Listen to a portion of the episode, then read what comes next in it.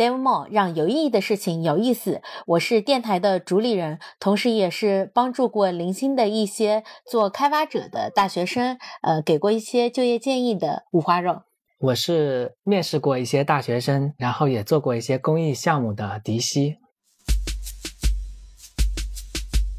有一个特别搞笑的事情，他说我们根本没有在市场上就业过，然后呢，我们要在大学 里教大学生们如何就业。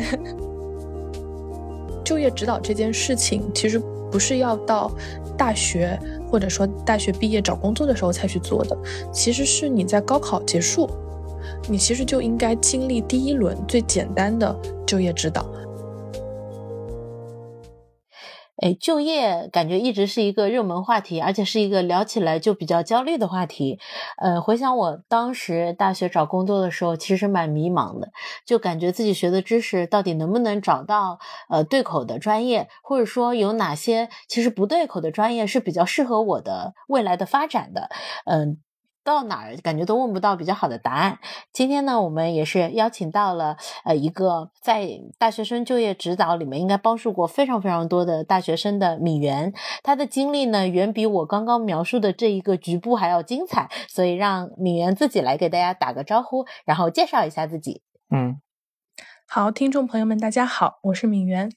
非常开心可以来参加咱们这期节目的录制啊。嗯，简单介绍一下自己。那我的 A 面呢，就是一个大厂的打工人，那目前是在阿里从事组织文化的工作。然后我的 B 面呢，其实就是一个呃公益导师。那我累计在这七年中，应该已经帮助了上万的大学生，然后在他们啊就业成长的过程中，通过自己的内容，帮助他们更加了解自己，以及更加清晰职场的定位。嗯。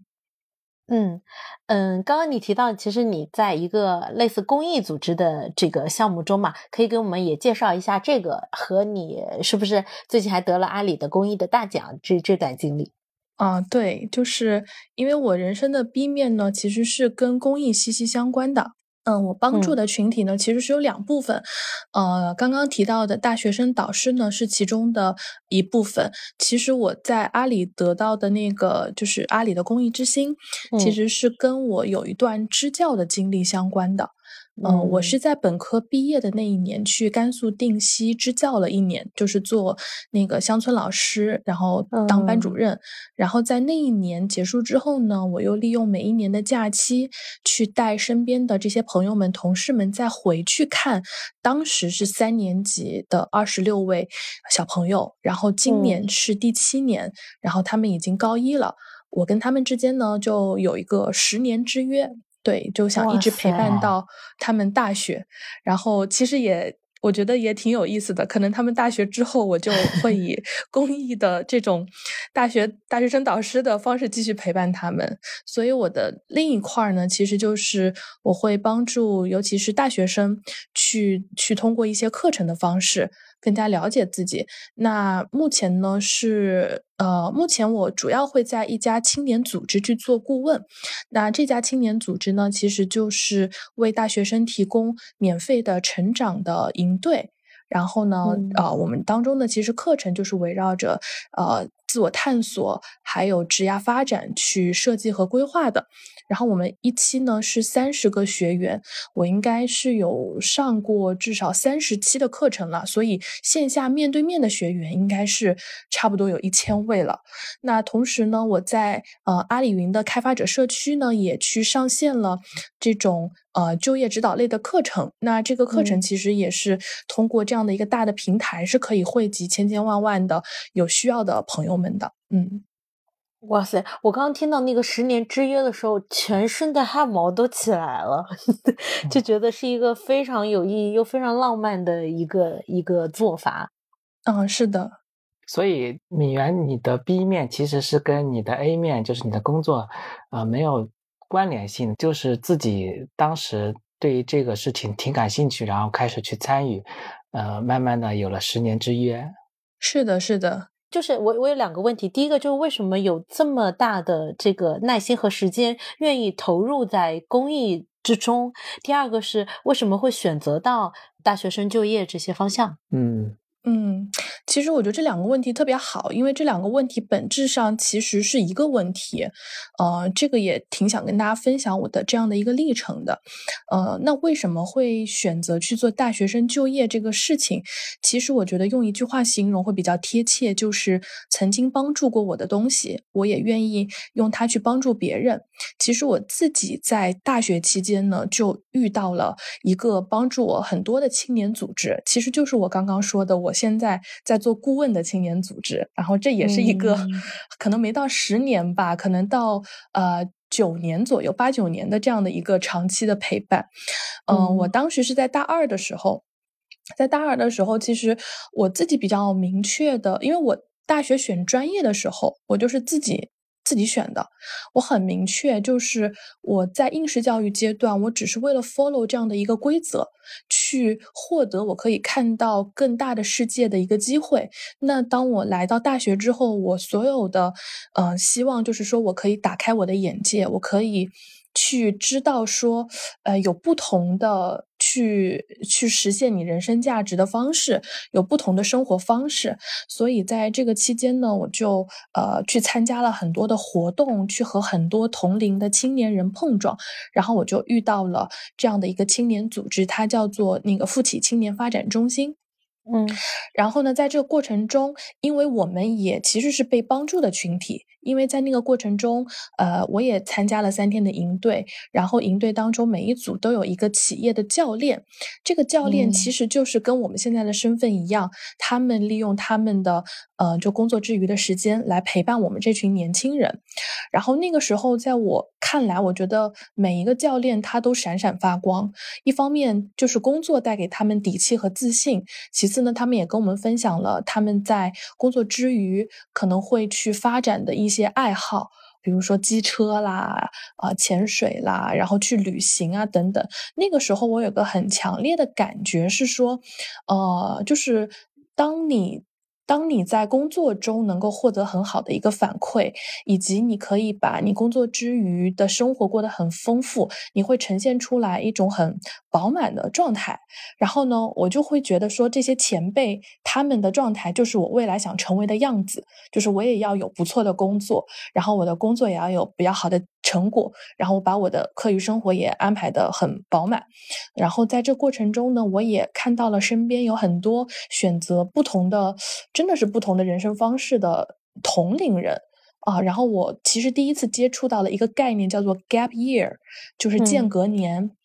啊，我身边有非常多选选择通过间隔年去实习，甚至去国外做一些志愿者，从而去更加了解自己的一些年轻人。所以，其实我在大二的时候，我就觉得我的世界是被打开了的。嗯，我知道我不是为了大学每一个科目的那些绩点、分数、保研，然后那个实习机会等等这些很实际的东西。我觉得我有时间探索，所以我在大。二下的时候呢，我就开始去做，呃，一些志愿者。当时其实就有机会接触到临终关怀。为什么做临终关怀呢？是因为我觉得我自己一直很难克服对于死亡的恐惧。我大概从初中的时候，我一想到我会老，我会死，我就觉得天哪，那那活着还有什么意义？就很可怕。后来我就觉得说，那。嗯，如果你觉得一个东西很可怕，那大概率是你还不够了解这个东西。所以呢，呃，因为正好我学习的专业也是呃社会工作，就是它会让我得到一些心理学的专业训练。那我就开始去做临终关怀，然后做了两年半的临终关怀，到我大四毕业的时候，其实这段经历呢，又帮助我更加深刻的意识到，在年轻的时候。你有想做的事情，一定要去做，不然就会遗憾。所以呢，我在本科毕业的时候，我就放弃了保送研究生的机会，因为当时是可以保送到北大或者复旦嘛，因为成绩还是不错的。但是我觉得，我是我当时我就觉得我我不想没有想清楚就去顶着一个名校的这样的一个研究生的帽子，我觉得我更想成为我自己。那可能去支教，在这过程中我能探索出来我是谁，然后后来我就去支教了。所以支教回来呢，然后也加入的是创业公司，后来呢又有幸进入阿里。所以我一直觉得说。哪怕进入阿里之后非常繁忙的工作，其实也依旧让我知道，呃，这不是我生活的全部。所以进入阿里之后，我又开始寻找一些公益伙伴、一些公益的机会啊。所以因为这样的机会，所以我们今天又遇到了，一起录这个电台。对，哇哇，感觉感觉是一个精力无限的人。嗯 嗯。呃，我我现在还在消化你这段很丰富的经历，因为其实呃，我我也是在这个大厂工作嘛，我能够感受到那个工作强度之后，我基本上就是啥事也不太想干的一个状态。你还能投入这么多的时间，还这么有能量的去做这些事情。还是公益的事情，让我觉得非常的敬佩。嗯，那我们再把话题拉回来说，刚刚提到的大学生就业指导这个方向上，其实你有提到你呃线下面对面授课和在阿里云开发者社区上也发布相应的内容。呃，这个具体的能跟我们分享一下吗？因为就是说，嗯，我可能有很多听我们节目的大学生也想知道，呃，具体是怎么指导的一些内容。嗯嗯嗯，好。嗯，我我会一直通过内容去帮助和影响需要的大学生的朋友。那这个内容其实有两种类型，我分别用两个词来概括一下。第一个词叫做造梦，就是看到更多的生命样本的可能性和找到自己热爱的事情。那关于造梦呢，就是对应的我会在线下去给这些大学生们上的一个工作坊的课程。然后呢，这个课程它其实是一个深度体验的课程。我把我之前做临终关怀的一些经历也放进来，它本质上是帮助大学生们去感受到生命的有限，然后呢，再去通过写墓志铭的方式去帮助你做非常深度的内心叩问。啊，终其一生你想成为一个什么样的人？然后再回到当下。啊，你是不是正在做这样的事情，以及你接下来可以如何规划？自己的人生，然后去活成你自己未来就是想要去去实现的墓志铭的那个形象嘛。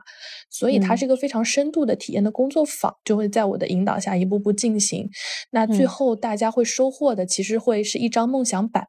梦想板的一面写的是他的墓志铭，梦想板的另外一面是他画下来他未来五年想要去实现的一个事情，或者说一个生活的画面。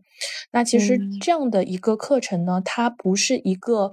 非常呃技巧化的，因为很多时候技巧是服务于我们的目的的。然后其实嗯，很多时候我们说就业，呃，包括这个词儿就给人感觉非常目的化，但其实本质上是需要让每一个年轻人想清楚，他大概率想成为一个什么样的人，得有这个方向。所以这是我的第一类的内容，就是造梦用的。我希望每个人先找到自己的那个梦想，然后第二个呢，就是梯子，就是当有一个梦想的时候，其实是需要梯子去达到那样的一个目标的。那关于梯子，其实就是我在阿里云开发者社区和我的一些朋友们一起研发的一套。帮助大学生去面试啊，去修改简历啊，去就业的这样的一个课程。那我在其中承担的这门课程是叫做呃如何讲好自己的故事。这个故事就包含了说你在简历修改的这样的一个过程中，它不是简单的信息的堆砌，它其实本质上也是去讲你自己的一个成长的故事。包含说每一段经历，你如何用 STAR 法则去把这段经历跟你的面试官描述清楚，也包含说你其实利用你的简历，也是去反推说你自己有哪些可以分享的人生的成就的高光时刻。那这个高光时刻如何把它讲得更打动人？所以呢，我这个课程呢，可能一方面是会应用在大家已经基本写完自己的简历的。内容了，就是你有一个六十分的简历了，那这个简历如何去打动人啊？如何更有说服力？可能可以通过我这个课程的内容去做一些提升。那第二个就是你真正在不管是线上和线下面对面试官的时候啊，你如何真的把你这个人鲜活的呈现出来？其实很多时候，尤其是大学生，我们看的是潜力，因为他们是没有对应的工作经验的。那这个时候，你的表达能力就很大程度上能够帮助你去呈现出你的潜力。所以，基本是这样的一个逻辑。嗯，哎，感觉是呃，仰望星空，脚踏实地的两套。呃，我我听下来像是一个是道，一个是术，都会去设计。其实我是有一个好奇的点，就是我。在我在遥远的上大学的期间，呃，有听说过大学生就业指导这样的一个中心，好像学校里都会有这样的一个中心，呃，但是我自己在择业的时候，其实有很大的困惑，是我其实不知道自己呃从事的工作跟我呃当前学的这个专业有什么样的一个联系，比如说我是学计算机的，但是。招聘市场上呢，工作岗位有 Java 工程师，有测试，有前端开发工程师，其实就很难说能够一一对应到。那这些也是在你们做大学生就业指导的时候，也会去告诉大家，就是说，哎，现在招聘市场上具体有什么样的工作，你可以朝哪个方向去努力，会细化到这个，会细化到这个程度吗？嗯。我觉得刚刚有一个很有意思的点啊，就是说大学，就是我们在大学里的那个就业指导中心。嗯，就是我之前跟呃我们学校的就业指导中心的老师没有聊过这个话题。他们说，他们说有一个特别搞笑的事情。他说我们 根本没有在市场上就业过，然后呢，我们要在大学 里教 大学生们如何就业。对，然后很所以很多时候他们就会来跟我们，就是我我就经常回我的母校去给学弟学妹们做那个分享会嘛。所以这个也是每次我想到这个就觉得也挺搞笑的。然后第二个呢，问题就是说，呃，我们。能不能有一些更加具体的信息，帮助他们更好的去做选择？那这个呢，其实我们有做过一些尝试，像在我们在阿里云开发者社区，我们其实会除了会分享这些嗯偏技能类的课程，我们也会做一些这种人生样本类的课程啊，比如说我们就呃产品运营、开发、呃 HR。就这几大类呢，我们每一类就会找一个呃学长学姐，然后他会用他的经验大概告诉大家说，我们这个类别大概可能有哪几种类型的工种，然后我们这些工种大概是在做什么样的工作，就可能为大家提供一些最基础的信息吧，去做一个辅助。但其实这件事情也很难，呃。不管是一些商业组织，还是一些公益组织，其实他们都试图想要做一个叫做职业图谱的东西。嗯，但这个东西为什么到现在还没有看到一个特别普适性的，或者说普遍性的一个图谱？就是因为其实定义每个工种其实蛮难的，放在不同呃类型的公司，其实它是一个非常难具体化定义的。嗯，我觉得这也是有一个实际的困难在。嗯。嗯，但但我觉得至少要比我们完全是摸着石头过河，就毕业之后到底是从事什么样的工作，有相对应的对相对应的前辈来指导的话，会有比较大的这个。帮助的是的，是的。其实我刚，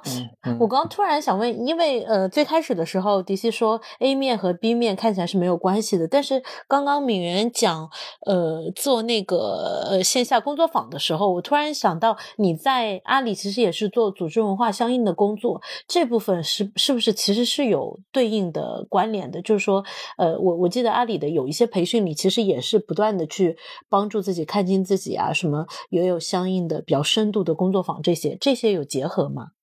嗯，就是关于人生的 A 面和 B 面这个问题，其实啊，正好也是我最近在思考的。我自己会觉得，人永远是一个整体，它没有办法硬性的被切割。那虽然我们说我的 A 面和 B 面，但其实它一定是有共通性的。那我自己的共通性呢？我觉得用一个词形容就是内容。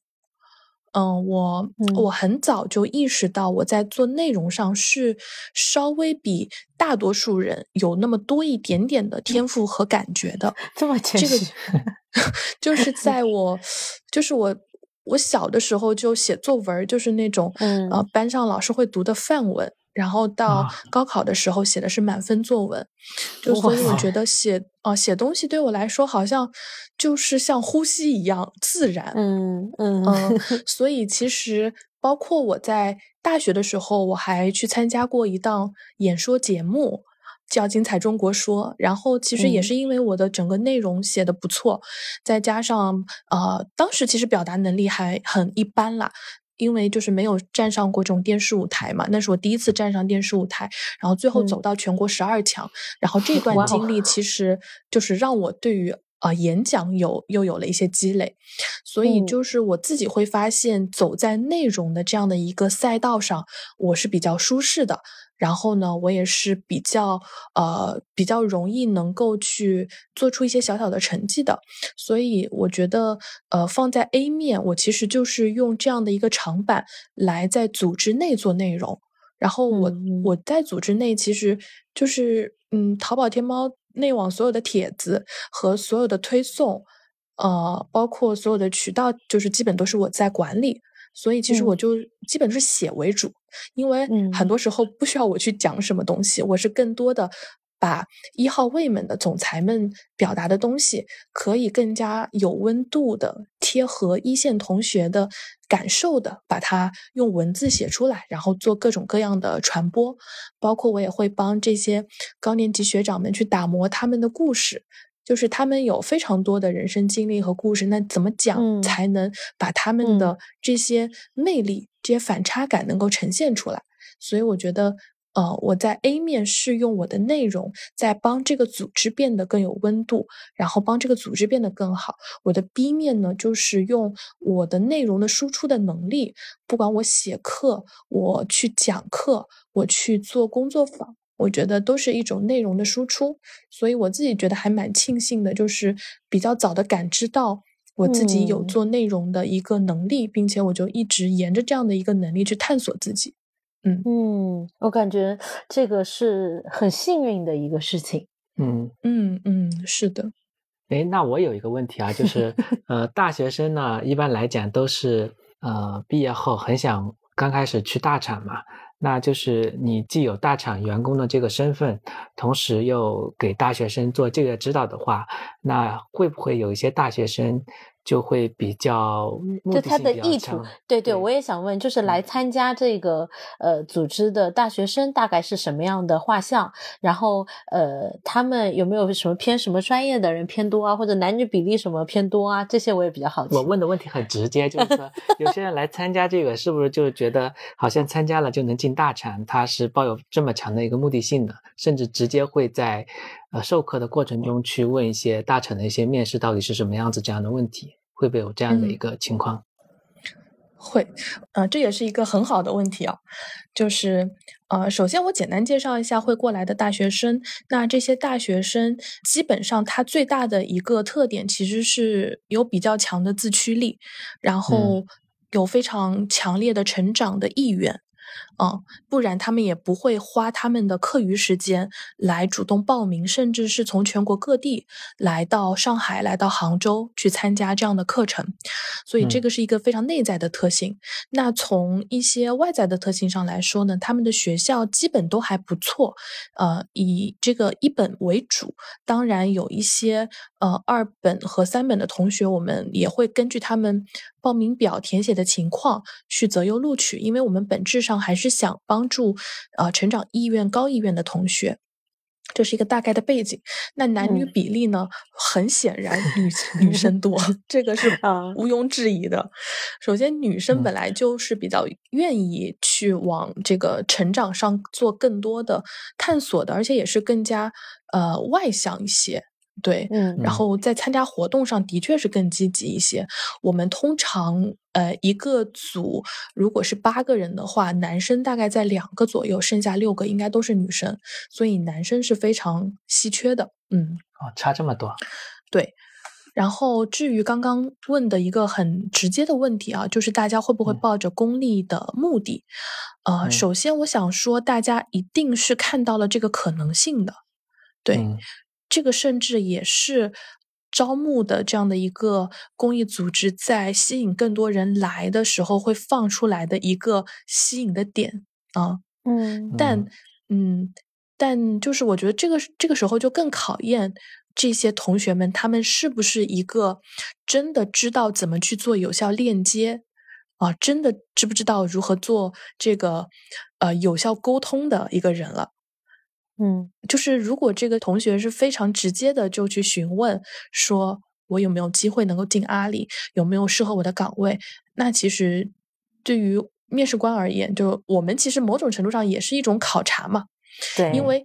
当我们发现有潜力的人才，谁不想要呢？对吧？所以我们其实也是抱着一个观察的一个心态。那如果遇到这样的同学，可能我们就觉得他他真的应该就是从头的好好去学习一下求职这门功课了。那同时，呃，我们会发现有一些所谓情商很高的、社会化比较好的同学，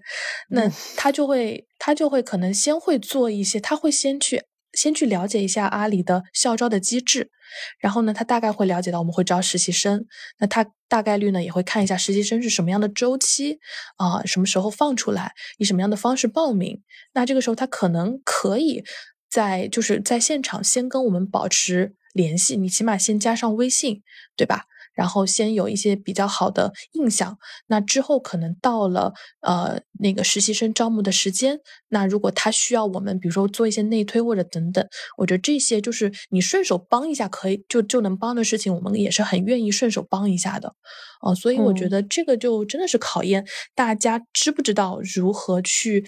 去做有效的链接，如何去一步一步的，就是更长远的去建立自己在他人面前的印象。然后其实也非常凑巧，我为什么加入阿里？就是我我在那样一个公益组织的时候，然后被阿里的一个高管看到了。对，当时正好是有一个高管，他作为企业教练，就是作为小组的志愿者，然后在小组当中和学生们一起来听我的课程。那我其实就作为导师，就我那个时候才工作不到两年，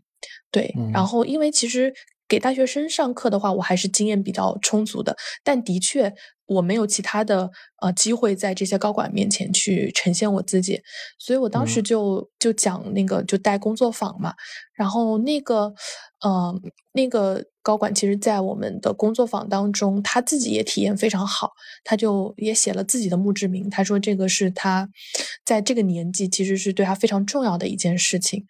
啊，所以他当时就跟我说了一句话，他说：“敏媛，你太适合过来阿里做组织文化了。”他说：“你的身 上就有那种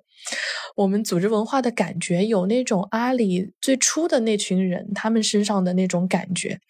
然后他说：“但是呢，你，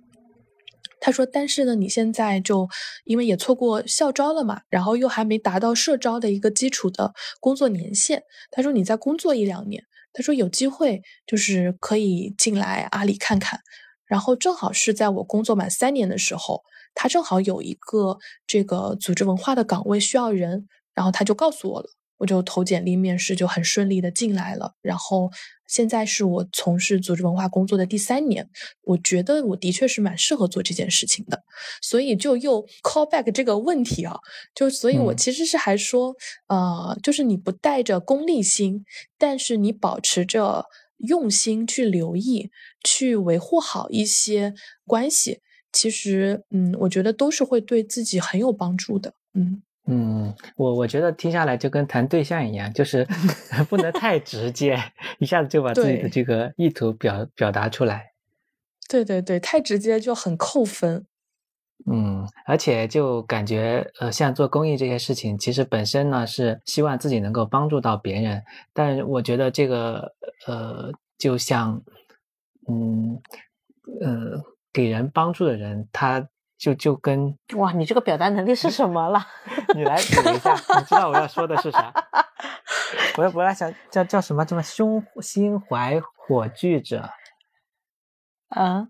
我不知道你要说什么。就是说，忘了下一句。给给别人帮助的人，其实没有在呃祈求说我能有什么回报，是这意思吗？嗯，对，就是说我。呃，积累一些善行，其实最后也会得到自己的很好的回报。嗯，听下来是这样的一个比较好的故事。嗯，刚刚其实我们聊的是来参加这个嗯培训的几类的画像的人。那在这个过程中，其实也接触到很多的这些个体嘛，有没有比较有趣的故事？嗯，我每次就是想这个问题，其实。我都没有一个特别特别呃，就是没有一个故事跳出来啊。可能对于我而言，他们其实我都是把他们看作，嗯，可以理解为我的学生。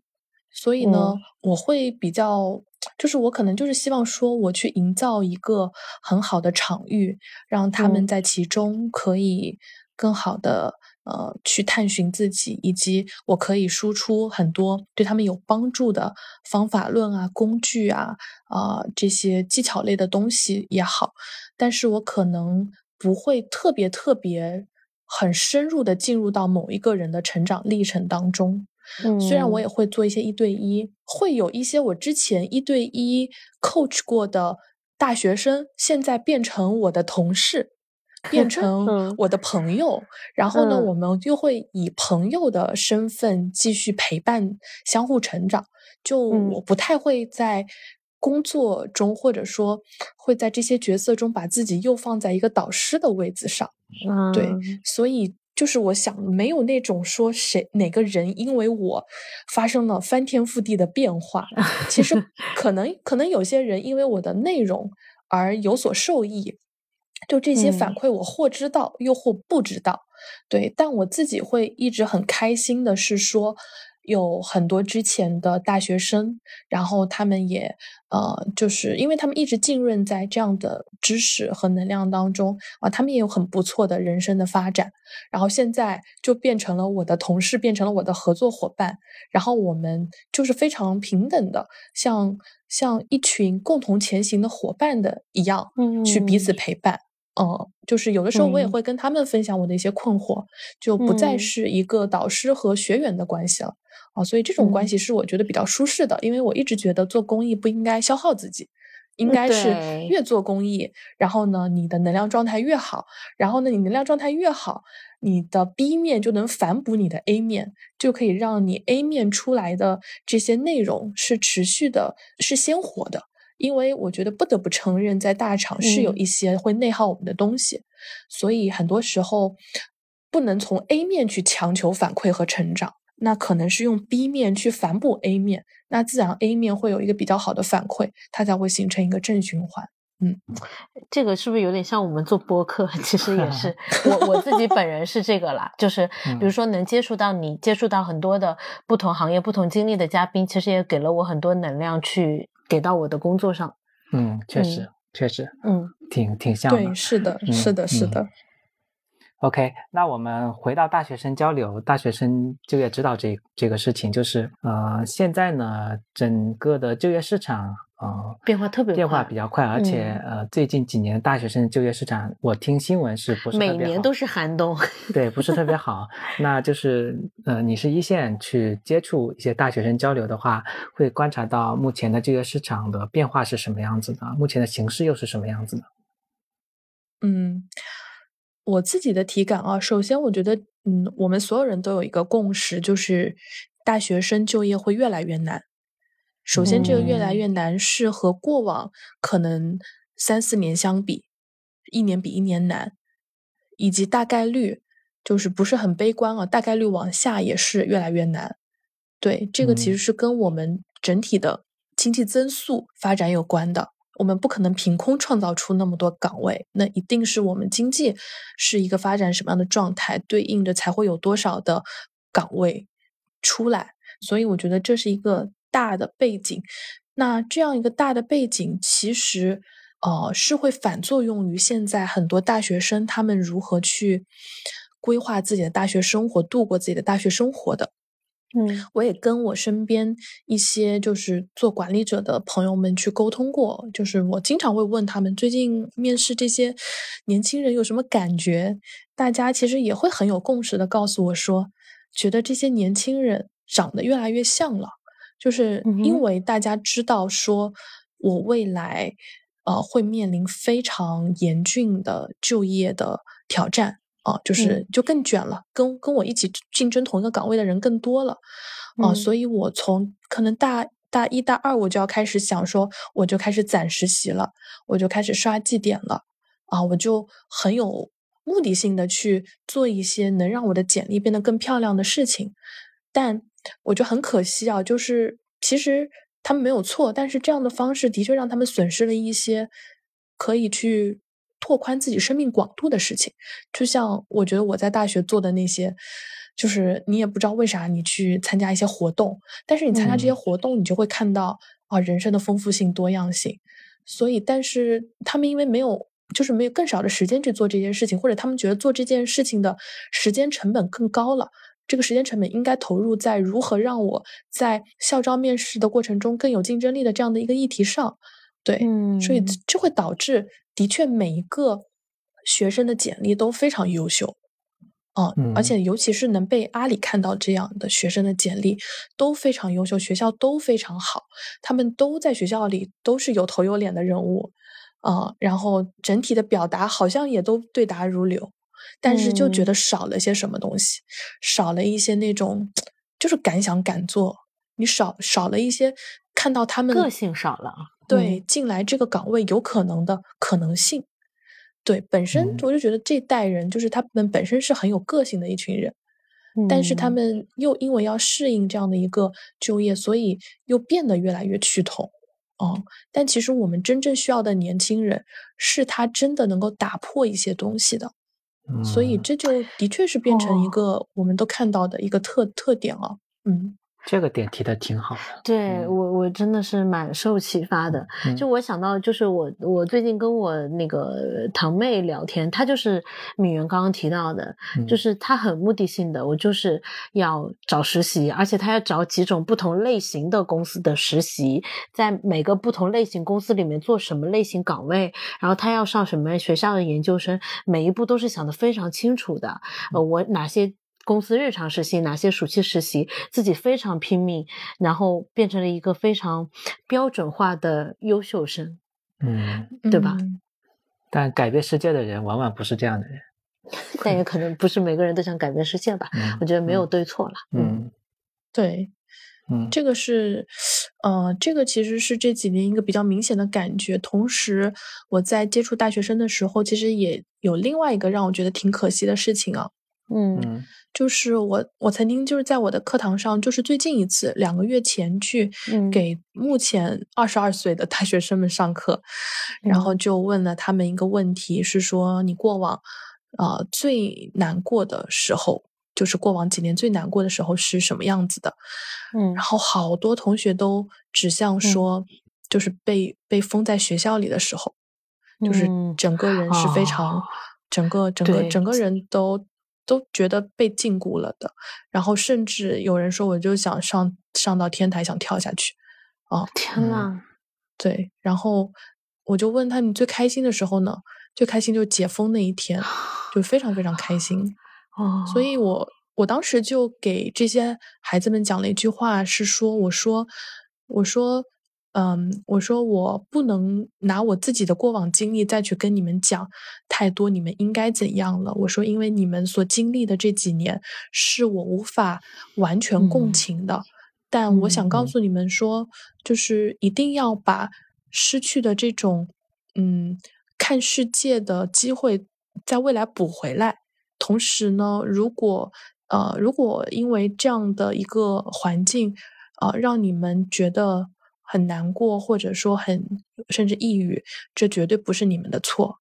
但如果你们真的觉得状态不好了，就及时的去求助专业人士。然后结果一问，现场有一半的人都有定期的在做心理咨询。哇，好心疼哦，真的好心疼，遇上这么好的几年。大学四年、三年抗疫，对，遇到这也没有办法，嗯，这也没办法。对对，所以我真的觉得，我刚刚说的就是这样的一个就业的压力压到这群孩子身上，以及我们就是不得不面对的这样的一个抗议加在这群孩子身上，就是可想而知他们的大学生活是怎样的。嗯嗯，哎，那我们。还是聊一聊这个有意思的话题吧。就是 刚才话题有点沉重，就是现在的大学生他们比较感兴趣的就业方向是哪些方向？还有他们遇到的问题有哪些啊？嗯，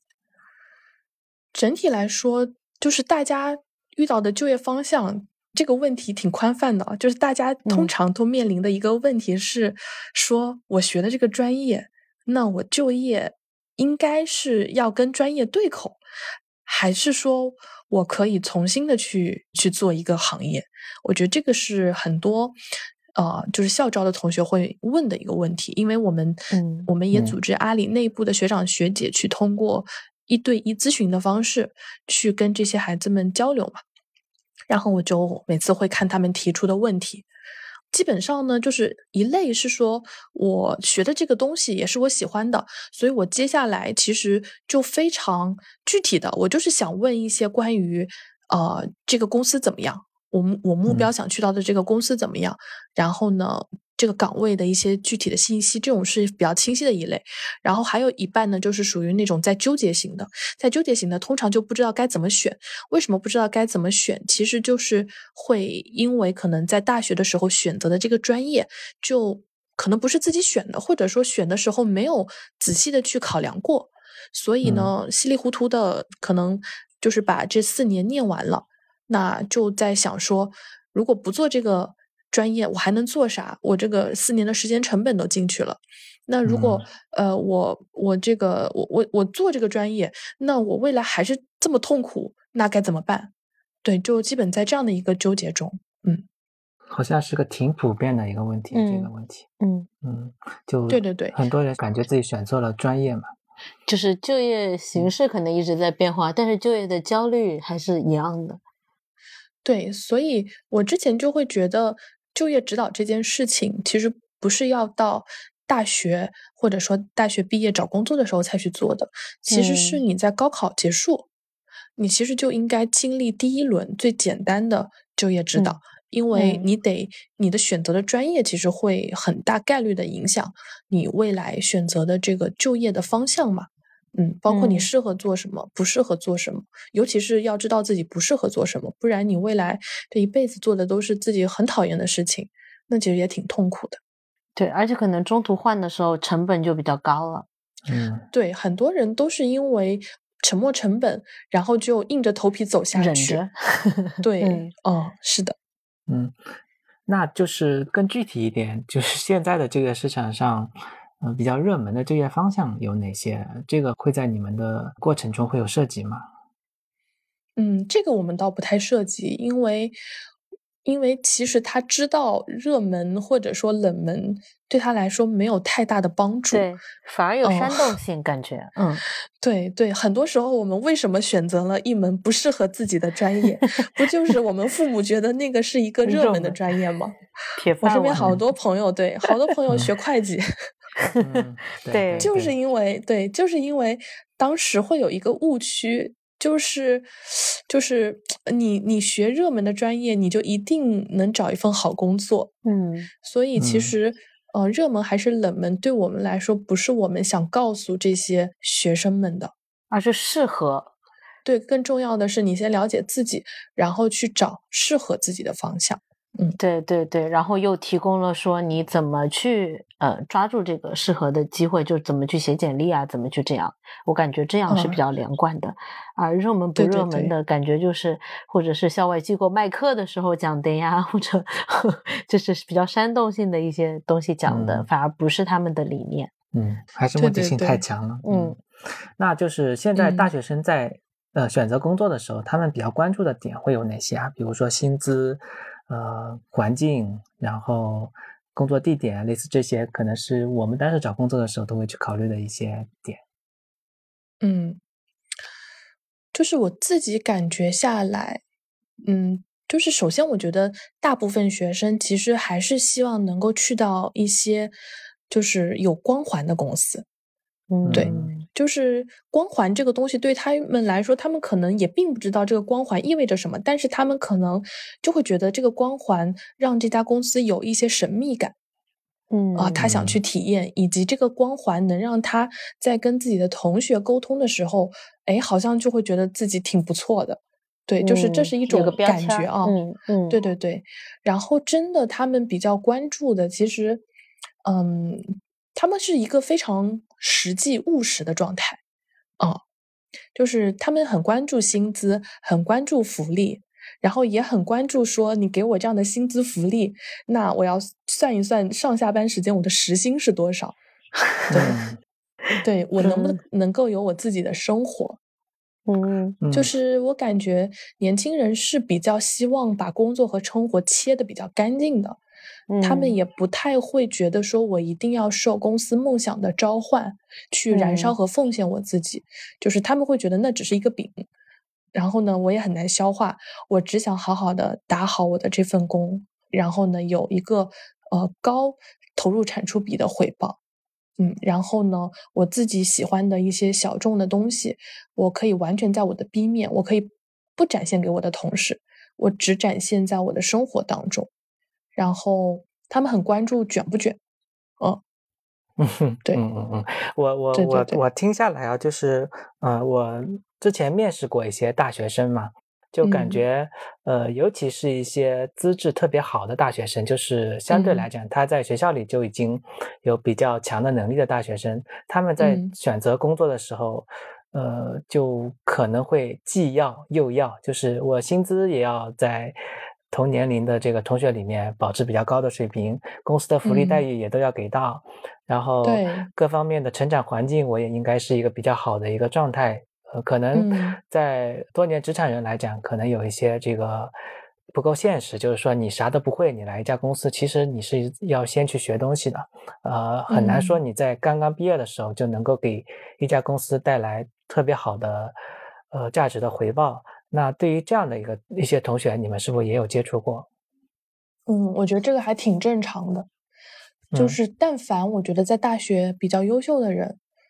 他都会希望是这样的一个状态，因为，呃，就是这个，我觉得会涉及到，嗯，一个从学生思维到职场思维的一个转身的问题，嗯，所以我倒是觉得说他有这样的想法很正常，嗯，一定他也过往的一路都比较顺利，嗯，然后在一个比较公平的环境当中，然后总可以被看到，嗯，所以就是。我倒不会一定会告诉他们说这样是不对的或者怎么样，嗯，我可能我的我的方式其实是会用我的课程，我的课程会去，我我专门有一堂课是讲说，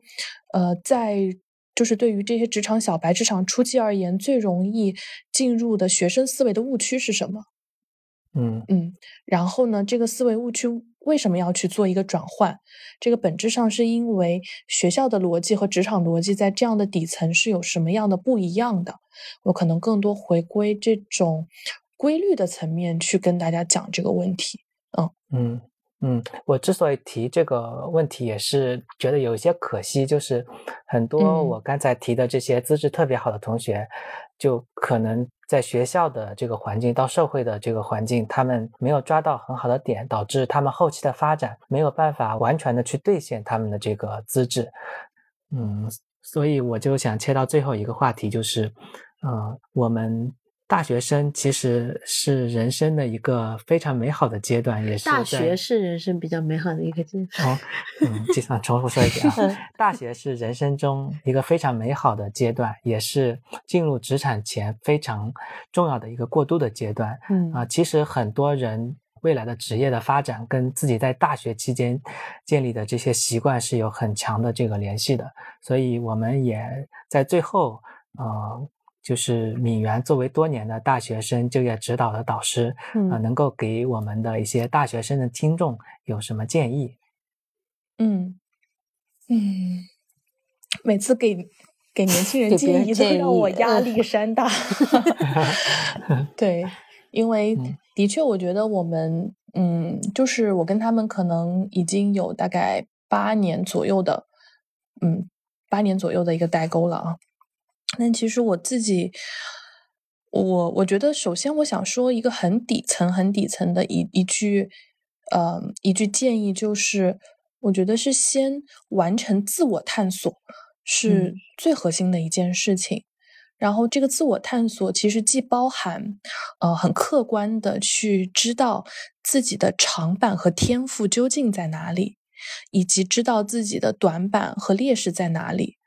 这个非常非常重要。那你要了解这个，其实就避免不了你要去和很多其他的人去碰撞，因为自己这个东西是通过和他人碰撞得到别人的反馈才会越来越清晰的。嗯，那第一个了解自己的长板和短板之后，我会比较建议尽可能的去选择能够把你的天赋去施展出来的这样的一个一个路。这个路不要管它是不是一个热门，因为很多时候，嗯，对，因为很多时候我们用我们的天赋去做事情，你就会做出来有质感的、不一样的、创新的事情。这个事情对于不管是对于说这个世界，或者说对于这个商业，才是有意义的。呃，它是真的是有更好的一个商业回报的，但只是去很模糊的去逼迫自己做一个看似好像很热门，但自己不适合的事情，其实你是很难得到很好的回报的。那要不要补短板？我觉得只有当某一个短板或者劣势限制了你长板的发挥的那一刻，你可以来去看一看自己的短板，补一补自己的短板。我觉得这是一个很好的接纳自己的过程。同时，我觉得就是尽可能的在日常多花一些时间去思考，你究竟想成为一个怎样的人。当你带着这个问题的时候，其实这个问题会引导你做很多很多的探索周边的事情啊。你可能会想去认识一些你觉得身上闪闪发光的前辈、一些人，你接近他们，然后你去。问自己说，你是不是想成为这样的人？以及他会引导你去做一些公益也好，去看书也好，去跟别人有深入的沟通也好。所以我觉得一个好的问题是会影响我们去做很多很多的探索的。所以这是一个非常，呃，就是我觉得很深的层面，我想告诉大家的一个事情啊。因为我觉得把这个问题想清楚了，其实你的职业规划也好，你的就业也好，甚至你的情感。你比较长远的人生发展都会有一个比较笃定的力量在支持你。然后，其次，如果说要回归到一个实操层面，能做的一件事情的层面，我觉得我只有一个建议，就是就是尽可能多的去和正在从事不同岗位、以不同的方式去谋生的人去认识他们，去。把他们当做你的职场研究的一个样本，去看他们究竟是发现了这个社会存在的哪哪一样需求，他们用他们自己的方式去满足了这个需求，然后他们从中获得的，不管是经济上的收益，还是价值感上的收益是怎样的？因为我觉得从长远来看，不管是进大厂、进国企，这些稳定的通道都是越来越有限的。但是会有越来越多的非常垂直的一些，呃，你卡住一个很小卡位，而且你卡位的服务的人群可能很小众，但是它完全够你生存了，甚至你可以活得不错。但其实是你需要去重新设计你的职业，哦，所以这个其实是我觉得未来的一种职业形态，可能会有越来越多的所谓现在很多人会称自己是数字游民。嗯，那这群人其实就是他可以在这个世界的任何一个地方去可能白项目的工作。那本质上是因为他们有一个特别明确的一个他们所能提供的价值，所谓的生产力。所以我觉得这个可能是不要局限在一种成功的形态上面，它会有很多很多成功的形态。但你能想象这些成功的形态的前提是。你好像是了解或者说能够看到这样的可能性，那么我认为去尽可能多认识在不同行业上、不同工种、不同生活形态的人，是一个非常实操的建议。嗯嗯，